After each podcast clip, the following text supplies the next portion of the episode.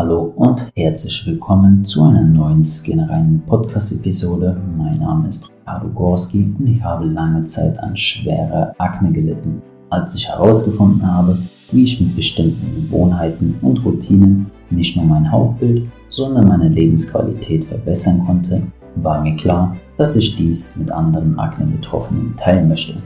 Deswegen habe ich Skinrein gegründet und ich freue mich, dich heute hier dabei zu haben denn gemeinsam sorgen wir dafür, dass auch du endlich reine Haut bekommst. Los geht's! In dieser Podcast-Episode gehe ich auf die vegane Ernährung ein in Bezug auf Akne, Pickel und unreine Haut.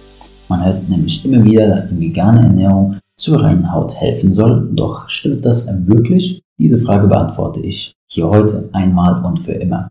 Ich selbst habe zwei Jahre an schwerer Akne vulgaris gelitten und war während dieser Zeit auch sechs Monate komplett vegan. Die Erfahrungen, die ich in dieser Zeit gemacht habe, waren auf jeden Fall interessant und ich bin mir sicher, dass jeder Akne-Betroffene davon etwas lernen kann. Deswegen bleib auf jeden Fall dran und hör dir die Podcast-Episode zu Ende an. Mit veganer Ernährung meine ich eine Ernährung komplett ohne tierische Produkte. Kein Fleisch, keine Milch, keine Eier und auch kein Fisch. Zu jedem der eben genannten Lebensmittel hatte ich nämlich optimale Ersatzlebensmittel, die den Großteil der Nährstoffe ersetzen konnten und zum Teil sogar noch mehr davon besitzten.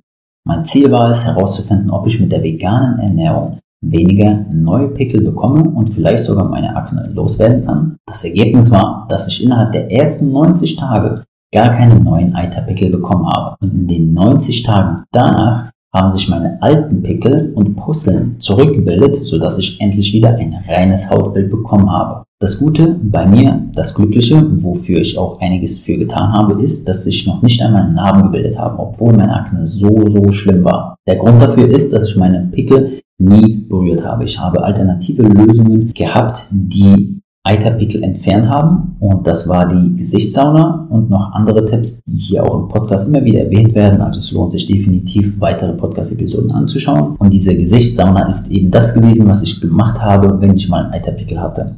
Die meisten Menschen drücken ihren Pickel aus oder versuchen mit einer Bürste das zu entfernen.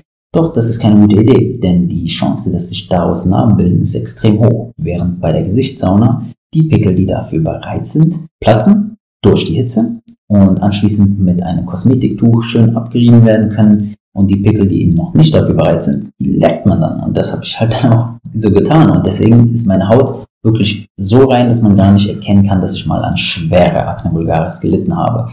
Deswegen empfehle ich das auch so. Und ich habe gleichzeitig natürlich noch viele andere gesunde Gewohnheiten in meinen Alltag damals implementiert, wie zum Beispiel die tägliche Meditation, regelmäßiges Saunieren, mehr Wasser trinken, weniger Zucker essen und noch weitere äh, Gewohnheiten, die wichtig sind für die reine Haut.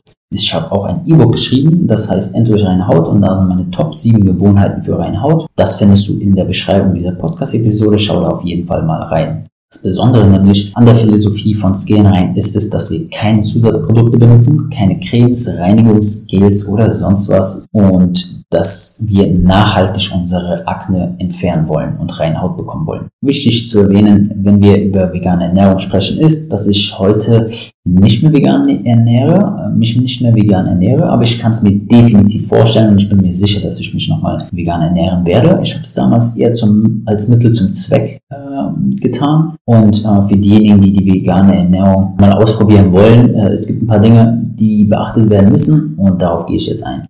Und zwar sollte man erstens das Geschehen äh, mit einem Facharzt besprechen. Ähm, man sollte es nicht einfach so tun, vor allem nicht, wenn man jung ist, denn vielleicht hat man ja irgendwelche individuellen gesundheitlichen Einschränkungen, äh, wo die vegane Ernährung keinen Sinn macht oder vielleicht sogar schädlich ist. Man weiß davon einfach noch nicht. Also auf jeden Fall mit dem Facharzt mal besprechen. Äh, ich selbst muss zugeben, dass ich nicht bei einem Arzt war. Ähm, ich habe das Ganze auf meine eigene Faust gemacht, aber das ist auch einfach meine Art. Äh, ich empfehle es auf keinen Fall so weiterzumachen. Ich mache da immer mein Ding, vor allem wenn ich, wenn ich merke, dass wenn ich immer wieder zum Arzt gehe und mir nicht geholfen werden kann, dann mache ich es irgendwann mal einfach selbst. Zweitens ist es wichtig, dass man einen strukturierten Ernährungsplan hat und genau weiß, was man an welchem Tag isst. Denn sonst kann es sehr schnell verwirrend sein. Äh, vor allem am Anfang ist es wahrscheinlich äh, sehr leicht äh, überfordert zu sein und auch die Gewohnheit zum Fleisch, Käse oder Ei zu greifen kann man nicht so schnell einfach ähm, beiseite legen und vergessen. Ja, es ist aber trotzdem nicht so kompliziert. Auch wenn viele Menschen denken, dass die vegane Ernährung kompliziert ist, das stimmt gar nicht. Also eine gesunde vegane Mahlzeit kann genauso schnell, wenn nicht sogar schneller und vielleicht sogar leckerer oder wahrscheinlich sogar leckerer zubereitet sein als eine normale, in Anführungsstrichen, Mahlzeit. Und ähm, ja, es kommt einfach nur darauf an, ob man die richtigen Rezepte kennt, ob man dafür generell offen ist oder ob man einfach schon mit geschlossenen Armen in den Raum geht und nichts sich sagen lässt, dann klappt es natürlich nicht. Am Anfang mag es tatsächlich etwas ungewöhnlich äh, und ungewohnt sein, aber wenn man ja die richtigen veganen Optionen kennt und weiß, was zusammenpasst, was nicht, dann genießt man die vegane Ernährung so sehr, wie ich es getan habe und tue. Auch der Mythos, dass Veganismus sehr teuer ist, stimmt nicht, zumindest nicht mehr. Heutzutage gibt es unzählige vegane Lebensmittel in unzähligen Supermärkten und in manchen Supermärkten ist die vegane Lebensmittelauswahl sogar größer als die Süßwarenabteilung, was mir persönlich natürlich gefällt. Und durch so viele Produkte und verschiedene Firmen sind die Preise natürlich auch stark gesunken.